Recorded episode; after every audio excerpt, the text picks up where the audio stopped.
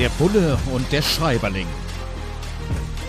Ein Podcast über Fiktion und Wirklichkeit von Kriminalitätsbekämpfung und Journalismus. Mit Sebastian Fiedler und Frank Überall.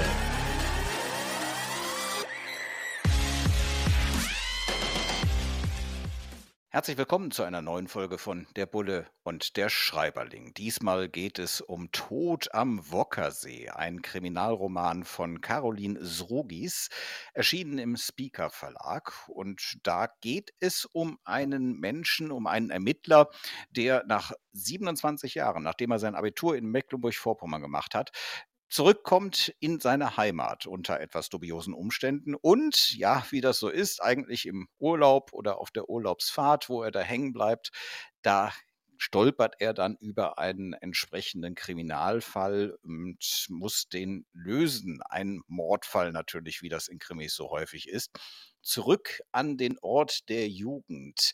Also ich war letztens irgendwann auch nochmal, ich, ich bin aus Köln irgendwie nie so richtig rausgekommen, war aber letztens nochmal in Köln-Ports-Zündorf an meinem alten Gymnasium und bei mir ist das Abitur auch schon eine ganze Zeit lang her fand das total spannend, dass die mich als Journalisten dann eingeladen haben. Da durfte ich ein bisschen über meinen Beruf erzählen und fand das irgendwo auch ja sehr anrührend, nochmal in die alte Heimat zurückzukommen, wo ich sonst eben eher selten bin.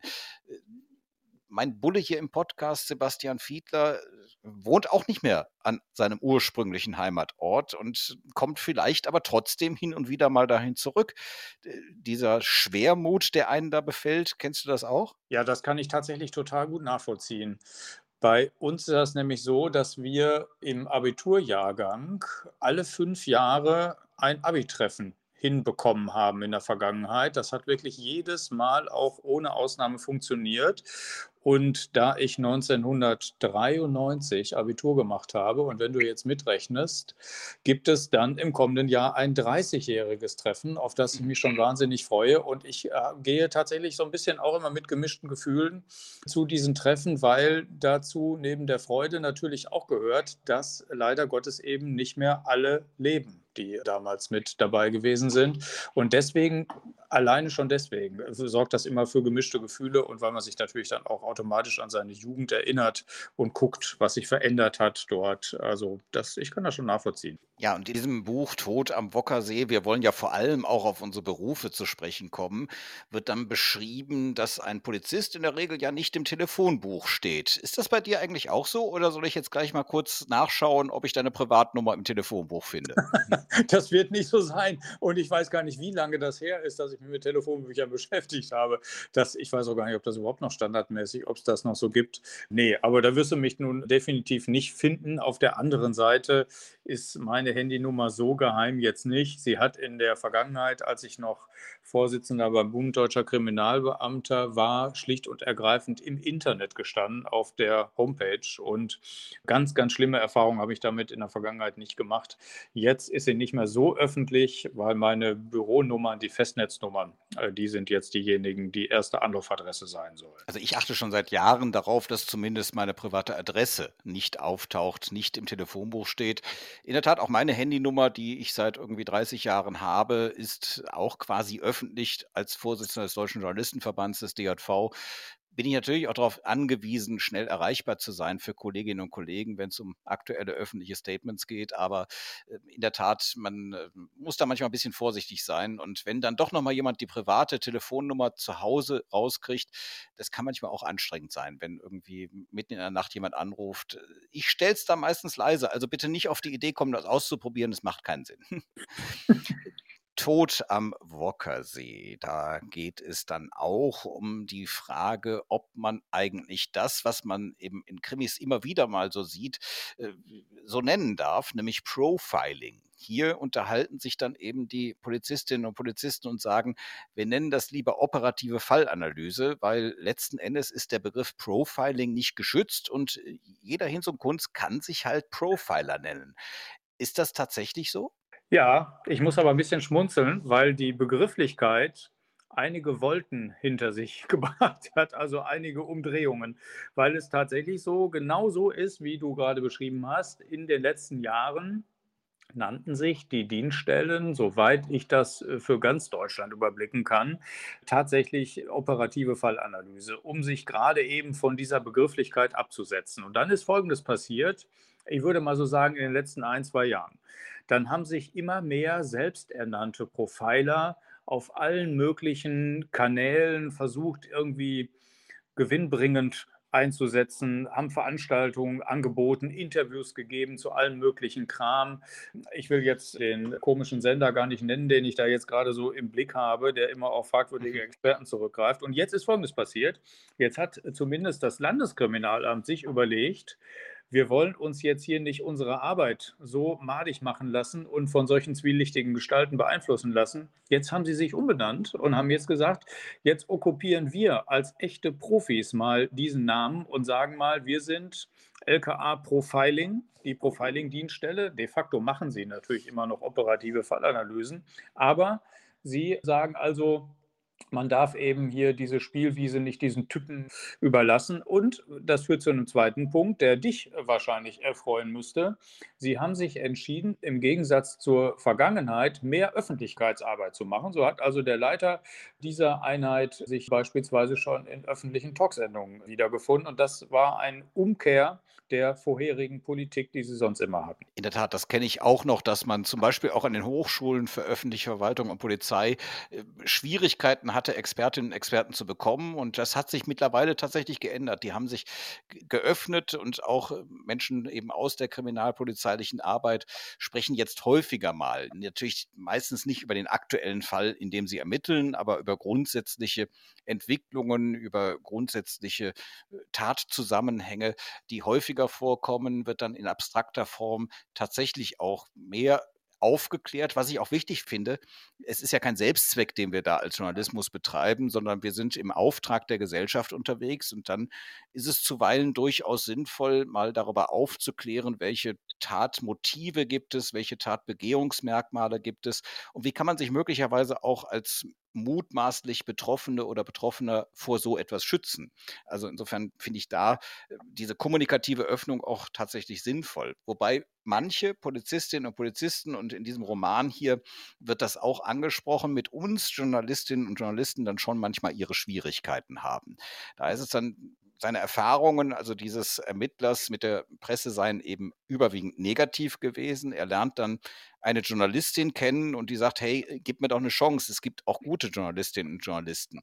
Dieses erstmal Negative, also mir begegnet es in der Polizei immer mal wieder. Also es gibt diejenigen, klar, mit denen ich dann oft zu tun habe in den Führungspositionen, die das differenzierter sehen. Aber es gibt auch viele, die sagen, um Gottes Willen, hau mir mit diesen Menschen ab. Ich habe es ja in der Studie auf, auf, aufgearbeitet wie in Kriminalromanen unser Berufsstand dargestellt wird. Da ist dann der Begriff Kakerlake schon fast noch ein freundlicher. Äh, also oft ist es gerade so bei einfachen Beamtinnen und Beamten jetzt nicht so ausgeprägt, dass man die Presse wirklich toll findet. Ist das denn ein Geist innerhalb der Kriminalpolizei, den du so auch kennengelernt hast? Das würde ich gar nicht nur auf die Kriminalpolizei beschränken, sondern auch für die Kolleginnen und Kollegen, die da im Streifendienst arbeiten. Die haben häufig mit ihrer Ausbildung, mit ihrem Studium diesen berühmten Satz aufgesogen. Bitte wenden Sie sich an die Pressestelle. Und äh, das hat man so äh, mitbekommen, weil eben dahinter steckte, nicht jeder soll sich in einer Einsatzsituation gegenüber der Presse irgendwie äußern. Das hat ja nun auch schon irgendwie seinen Sinn. Aber ein Stück weit ist es vielleicht auch dadurch ausgelöstes Misstrauen Pressevertretern gegenüber. Das mag vielleicht so sein, aber ich würde jetzt nicht sagen, dass es irgendwie so eine allgemeine Befindlichkeit gibt. Das wäre mir wiederum zu weit gegriffen. Zumindest habe ich die so nicht erlebt. Jetzt hast du dich auch irgendwann mal für diesen Beruf Polizist entschieden. Mittlerweile hast du dann noch mal ein paar Weiterungen gemacht, bist beurlaubt und bist jetzt für die SPD in den Bundestag gewählt worden. Aber irgendwann hast du ja mal gesagt, hey, das ist ein cooler Beruf, da habe ich Bock drauf. Du hättest ja in der freien Wirtschaft unter Umständen mehr verdienen können. Und hier in diesem Roman Tod am Wockersee wird dann auch irgendwann die Frage aufgeschrieben bei dem Ermittler, der von Hause aus Jurist ist. Mein Gott, du könntest doch einen viel tolleren Job haben und auch mehr verdienen, wenn du zum Beispiel Richter oder Anwalt wirst. Warum denn jetzt Kriminalbeamter? Und er sagt dann, ja, es, es treibt ihn halt an, Fälle zu lösen, für Gerechtigkeit zu sorgen. Warum hast du eigentlich diesen Beruf irgendwann mal gewählt? Weil das ganz große Geld zu verdienen, kann es ja nicht gewesen sein. Das war nicht so eine Entscheidung, sondern es war einerseits ein fließender Prozess und auf der anderen Seite waren es diese berühmten Gelegenheitsfenster, die ich ergreifen konnte, weil es nämlich und das gilt in vielen Bundesländern bis heute übrigens, nicht so einen vorgezeichneten Weg zur Kriminalpolizei gibt. Es gibt manche Bundesländer, die haben das. Hessen ist eins von denen. In Berlin geht es ganz gut, in Hamburg, Schleswig-Holstein. Da kann man sich eigentlich schon entscheiden, während man zum Studium geht, dass man anschließend bei der Kripo arbeiten will. Und das ist aber in Nordrhein-Westfalen weder damals noch so gegangen, noch ginge das heute so. Und deswegen waren es so ein paar Zufälle, bei denen sich bei mir ergeben hat, dass ich im Rahmen des Studiums sehr viele Gelegenheit hatte, bei der Kripo reinzuschnuppern und hatte dann die Gelegenheit, nach dem Studium direkt beim Landeskriminalamt zu arbeiten. Das hat also, wenn man so will, wenn es einen Entscheidungszeitraum gab, dann war es der im Studium, wo ich also sehr, sehr viele Berührungspunkte in diesem Fall in Gelsenkirchen mit der Kriminalpolizei hatte und das hat mir wahnsinnig viel Spaß gemacht und es hat mich wahnsinnig motiviert tatsächlich. Wie ein Kollege immer sagte, es gibt eben einen Unterschied zwischen Ermitteln und was rauskriegen. Und das Ermitteln, das hat mir tatsächlich Spaß gemacht und das ist auch bis heute noch so. Also ich vermisse durchaus hier und da noch immer auch diese Tätigkeit. Das muss ich schon sagen. Es wäre auch schlimm, wenn es anders wäre. Ja, heute bist du mehr in der Abteilung rauskriegen als in der ja, Abteilung genau. Ermitteln unterwegs.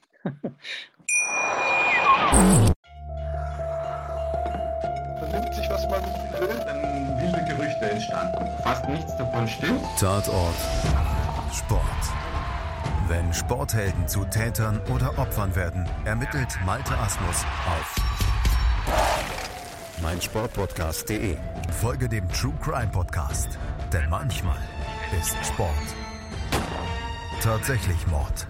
Nicht nur für Sportfans. Der Bulle und der Schreiberling. Heute beschäftigen wir uns mit Tod am Wockersee, ein Kriminalroman von Caroline Srogis, im Speaker Verlag erschienen. Es geht um Mecklenburg, ein idyllischer See und eine Leiche, die gefunden wird und ein Ermittler, der eher zufällig in seiner alten Heimat ist und dort eben sein professionelles Können an den Tag legt. Wir schauen, wie realistisch sind denn die Darstellungen unserer Berufe, also der Kriminalpolizei, des Journalismus. Und eine Stelle hat mich sehr nachdenklich gemacht und ich kann mir das durchaus vorstellen. Ich habe auch immer so eine gewisse Hemmschwelle jetzt im privaten Bereich, wenn ich die Polizei anrufe. Also die 110 zu wählen ist schon irgendwo eine hohe Schwelle ich kann mich erinnern, dass ich irgendwann mal, da lag mitten auf einer Straße ein Tier und also ein totes Tier, ein relativ großes. Und jetzt habe ich den Vorteil, dass ich die sozusagen Festnetznummer der Kölner Polizei auch kenne und habe dann da angerufen und habe gesagt, ja, ich bin mir jetzt gar nicht sicher, ob ich bei Ihnen A richtig bin und B wollte ich den Notruf nicht besetzen und deswegen rufe ich jetzt hier an. Und die haben sich auch direkt drum gekümmert. Die waren, also die Schutzpolizei an der Stelle, auch zuständig und haben sich direkt drum gekümmert. Aber trotzdem diese Schwelle da anzurufen ist finde ich für mich auch sogar relativ hoch als Privatmensch. Äh, hier wird jetzt beschrieben, einer hatte eigentlich die Idee, er wollte bei der Polizei anrufen, etwas anzeigen, hatte aber, weil das so unglaublich war, die Angst, dass die Beamtinnen und Beamten das auch für unglaublich wahrnehmen, also dass sie ihm schlicht und ergreifend keinen Glauben schenken.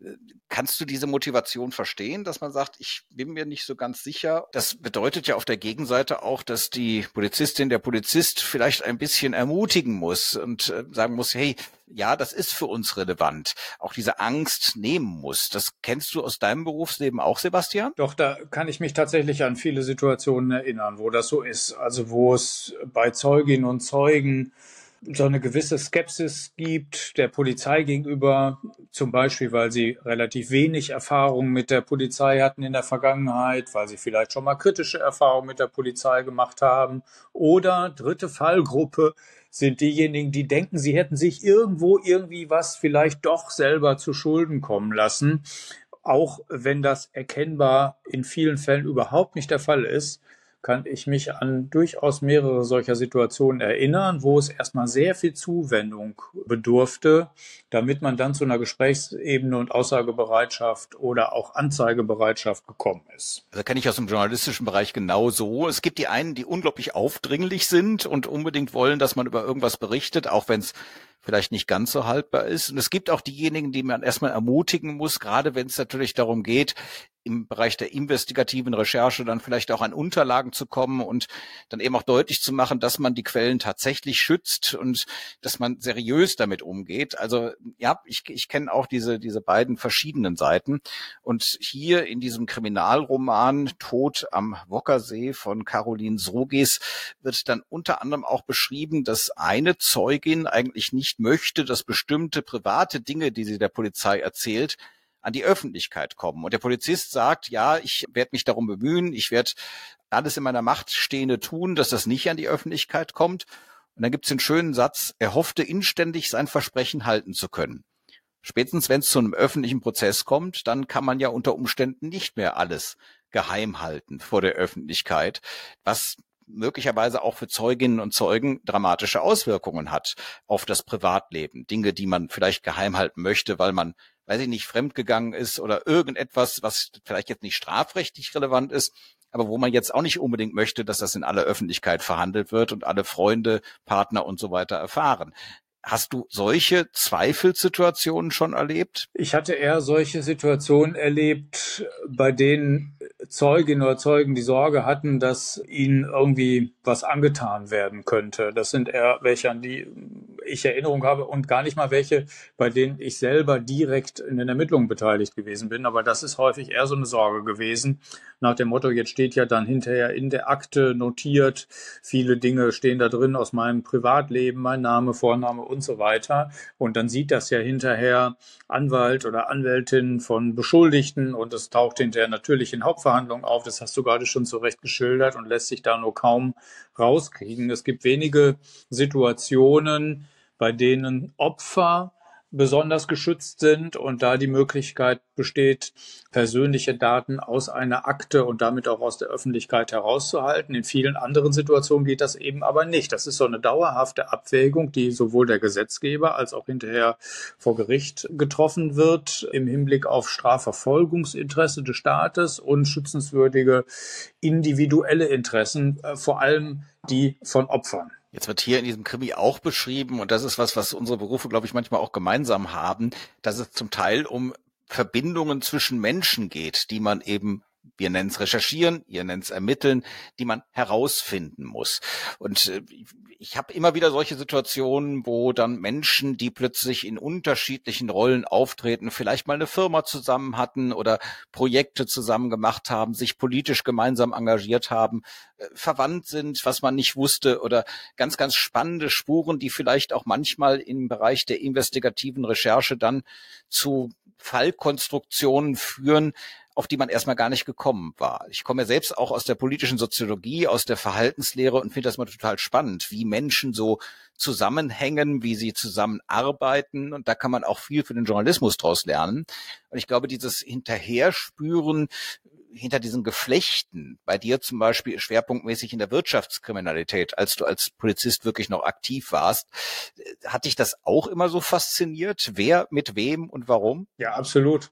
Das ist auch ein wesentlicher Teil der Ermittlung, weil man ansonsten auf bestimmte Konstellationen ja gar nicht kommt oder gar nicht so richtig versteht, warum der eine oder die andere sich so oder so verhalten hat. Man ist in der Beweisführung dann irgendwie auch limitiert. Man sucht ja immer noch auch nach weiteren Spuren Spuren, nach weiteren Möglichkeiten, noch irgendwie weitere Erkenntnisse zusammenzutragen. Und da hat das schon immer eine große Relevanz. Und je größer die Strukturen dann so werden, wenn wir das erstmal weiterspinnen, das Thema in Richtung organisierte Kriminalität, je wichtiger wird das natürlich. Man muss dann schon hinterher wissen, wer ist denn eigentlich da der Chef im Ring, wer hatte eigentlich Einflüsse darauf, wer war Unterstützer, wer war Gehilfe und so weiter und so weiter. Deswegen sind solche, naja, großen Diagramme, Soziogramme in bestimmten Ermittlungen eigentlich gang und gäbe und sind außerordentlich spannend, finde ich, weil die zwischenmenschlichen Beziehungen wahnsinnig spannend sind und auf der anderen Seite aber auch wichtig für Ermittlungen. Noch eine Frage aus dem Bereich der Technik. Äh, bist du eher Typ Notizblock oder Typ Handy? Also Hintergrund ist, dass hier von der Autorin beschrieben wird, der Ermittler fotografiert eine Aufschrift mit dem Handy, weil er sagt, da möchte ich mich später nochmal mit beschäftigen. Das finde ich spannend und ich kenne das an mir selbst. Ich bin eigentlich Typ Notizblock, aber, also wenn es um Schrift geht, wenn es um das Festhalten von Ideen geht, aber wenn ich irgendwo was sehe, wo ich sage, da willst du irgendwann nochmal dran recherchieren, dann mache ich auch durchaus schon mal ein Foto, um dann irgendwann mich daran zu erinnern und dann möglicherweise tatsächlich nochmal im Netz zu recherchieren oder dem näher hinterher zu gehen.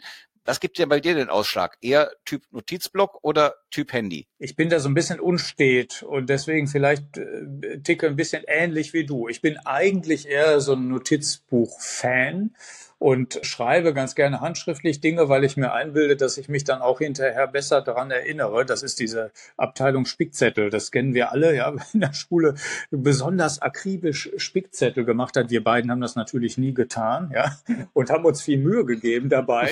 Dann haben wir ihn hinterher nicht mehr gebraucht, weil wir uns so daran erinnern, was wir da so klein draufgeschrieben hatten und wo wir den wie versteckt hatten. Deswegen glaube ich, ist Notizbuch schon eigentlich eine ganz gute Idee. Ich gebe aber zu, dass ich immer mal wieder auch auf auf Handy oder die entsprechenden Funktionen von iPads oder so zurückgreife, weil man ja auch da inzwischen handschriftlich Dinge ganz gut unterbringen kann. Ich bin aber da so ein bisschen wankelmütig. Ich habe eine Zeit lang benutze ich das eine und dann komme ich irgendwie drauf und dann ist das andere doch wieder praktischer. Also das ist kein roter Faden und ist auch nicht wirklich logisch, wie ich mich da verhalte. Das ist sehr witzig, dass ich nämlich tatsächlich in meiner Schulzeit wirklich nie einen Spickzettel hatte, weil ich da viel zu aufgeregt gewesen wäre. Und nein, ich wollte das nicht, aber ich hatte einen Trick und auch im Studium habe ich das bei Klausuren so gemacht, dass ich mir einen Lernzettel gemacht habe, wo so auf ein, zwei, drei Seiten die wichtigsten Sachen festgehalten waren. Und dann habe ich mich tatsächlich morgens immer in aller Herrgottsfrühe äh, in ein Café gesetzt und habe diesen Zettel komplett abgeschrieben mit der Hand. Und dadurch konnte ich dann tatsächlich diese Sachen zumindest im Kurzzeitgedächtnis abrufen, weil ich es mit der Hand tatsächlich geschrieben hatte und es so drin war, dass ich gar keinen Spickzettel mehr brauchte und mir auch diese Aufregung nicht geben musste, weil ich hatte jetzt auch keine Lust, irgendwo durchzufallen. Zum Schluss dieser Folge noch ganz kurz. Wir beschäftigen uns ja mit dem Tod am Wockernsee von Caroline Srugis, einem Kriminalroman, erschienen im Speaker Verlag. Und wir gucken ja auch mal so ein bisschen, wie real sind Dinge, die hier beschrieben werden. Und in einer kurzen Frage noch aufgreifend ein Begriff, der hier eben von einem Kriminalpolizisten im Roman verwendet wird. Da möchte ich mal wissen, ob das im Alltag tatsächlich so dann auch bei euch üblich war. Deswegen, als du Polizist warst, Sebastian, hattest du dann häufiger auch mal eine Acht dabei? ja, sicher. Ja, sicher. Eine Acht ist die Handschelle, die also eine Form hat wie eine Acht. Also in der frühen Zeit meiner Berufstätigkeit, als ich noch in einer Einsatzhundertschaft war, das habe ich mal zwei Jahre in Bochum gemacht, da hatten wir diese Kabelbinder dabei. Die gibt's auch noch heute bei Demonstrationen, da benutzte man als Handschelle diese Plastikkabelbinder, die kannst du also so nicht einfach wieder aufkriegen und musste man mit einem Seitenschneider dann hinter wieder aufschneiden. Und diese Metallacht, wie sie im Polizeijargon genannt wird, tatsächlich diese Handschelle, die habe ich natürlich auch häufig dabei gehabt, schon. Ja, ist eher so Standardausrüstung, wenn man irgendwie irgendwo hinfährt. Allerdings nicht so bei der Bank. da eher nicht. es wäre ja auch sehr unpraktisch gewesen, mit einer Billardkugel, mit einer schwarzen, mit der Acht drauf jemanden erstmal bewusstlos zu schlagen. Insofern ist die Handschelle da als Acht tatsächlich realistisch und die Autorin Caroline Rogis hat da genau den richtigen Ton getroffen. Wir haben gesprochen über Tod am Wockersee, einem Kriminalroman im Speaker Verlag erschienen und sind in 14 Tagen dann mit der nächsten Folge davon, der Bulle und der Schreiberling. Vielen Dank fürs Zuhören. Der Bulle und der Schreiberling. Ein Podcast über Fiktion und Wirklichkeit von Kriminalitätsbekämpfung und Journalismus. Mit Sebastian Fiedler und Frank Überall.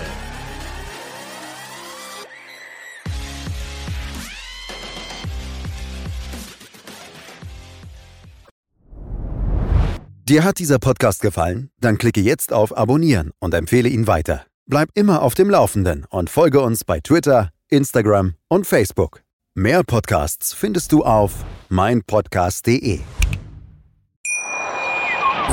Wie baut man eine harmonische Beziehung zu seinem Hund auf? Puh, gar nicht so leicht. Und deshalb frage ich nach, wie es anderen Hundeeltern gelingt, beziehungsweise wie die daran arbeiten. Bei Iswas Dog reden wir dann drüber. Alle 14 Tage neu mit mir, Malte Asmus und unserer Expertin für eine harmonische Mensch-Hund-Beziehung, Melanie Lippisch. Iswas Dog mit Malte Asmus. Überall, wo es Podcasts gibt.